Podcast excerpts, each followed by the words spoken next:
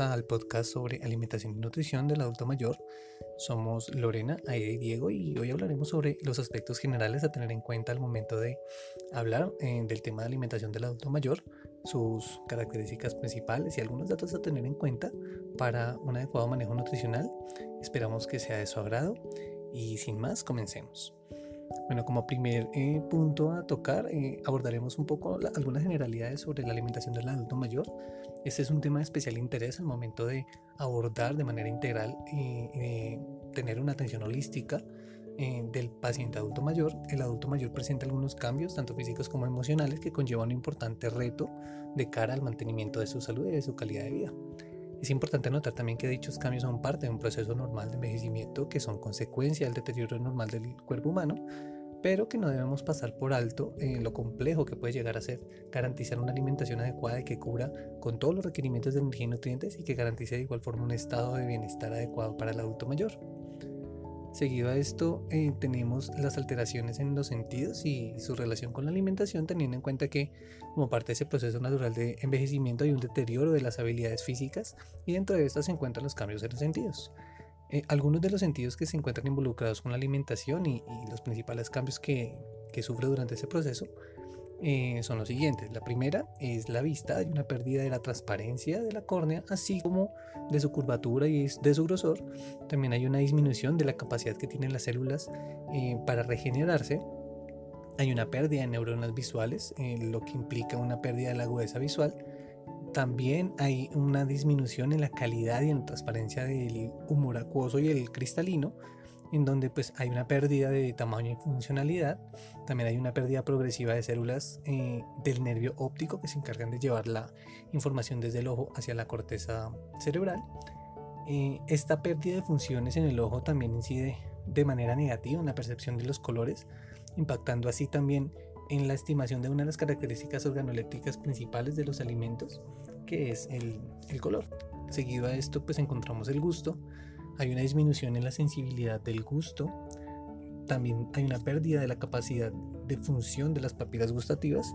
Eh, esto se manifiesta en una disminución también de la salivación, de la capacidad para producir saliva y de la capacidad eh, que tienen la saliva para actuar o interactuar con eh, algunos alimentos que, que, se consumen.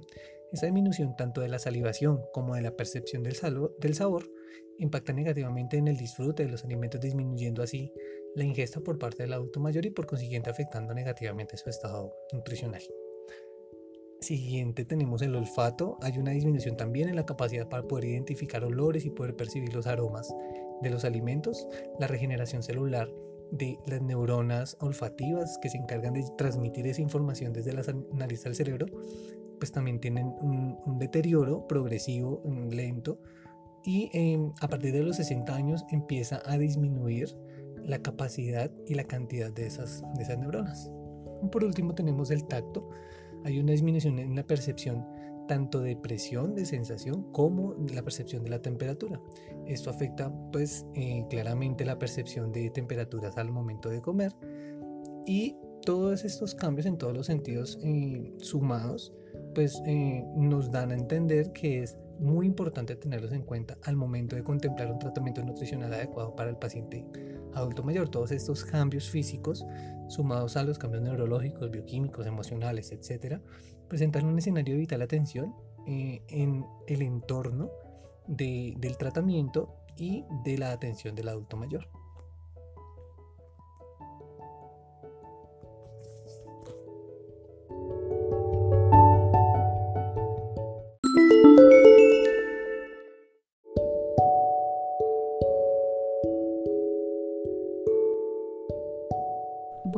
De las cosas que es importante que conozca nuestra audiencia es sobre el abordaje nutricional. Y es que al llegar a esta etapa se priorizan algunos nutrientes. Entonces hablamos de los líquidos porque en este momento de la vida tenemos una reducción eh, de las señales cerebrales que nos inducen a la sed. Entonces aquí recomendamos que las personas incluyan en su día al menos 5 vasos de agua. También hablamos de la fibra, ya que eh, a esa solemos eh, ver complicaciones y suelen presentar estreñimiento. Entonces es importante aquí que haya una inclusión de una cantidad de verduras y frutas importantes, así también como los cereales y, y las raíces. También otro de los puntos claves es la reducción de sodio, la reducción de la sal. Y esto porque, bueno, se, se relaciona mayoritariamente con la hipertensión arterial. Y uno de los puntos y estrategias más claves es quitar la sal de mesa y claro, reducirla en la mayoría de nuestras comidas.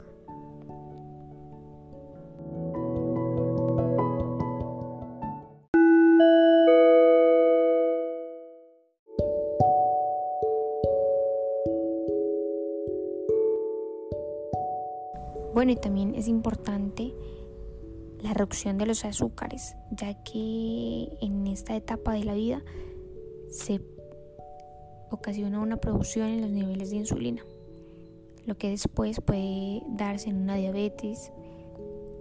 También hablamos de los de la vitamina D y de su importancia en este punto.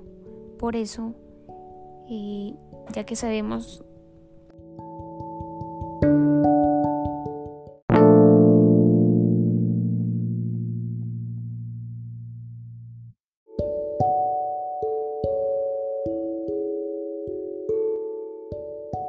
Bueno, otra de las cosas de las que queremos hablar es de las complicaciones y alteraciones que se dan en la ingesta a esta edad. Entonces, sabemos que hay unos cambios que se reducen, que tienen relación con unas complicaciones. Entonces aquí hablamos de la pérdida de algunas piezas dentales que dificulta la alimentación porque pues se presenta el problema con la masticación y esto duele y incomoda. Entonces causa unas molestias y es ahí donde eh, los adultos mayores prefieren dejar de comer. Y esto en esta etapa es muy peligroso. También es importante que tengamos en cuenta que estas personas suelen presentar un rechazo o un abandono por parte de sus familias. Y la parte psicológica, la parte social es algo que afecta y puede afectar mucho la, la nutrición, la alimentación. También se presenta un deterioro del estado mental. Aquí puede haber unas pérdidas de las funciones cognitivas, eh, se puede presentar una falta de apetito, depresión, e incluso en algunos casos puede llegar a demencia y Alzheimer. Estas dos, esto, el Alzheimer y la demencia, pues pueden llevar a agudizar el problema porque se ocasiona muchas veces el olvido de, del consumo de alimentos.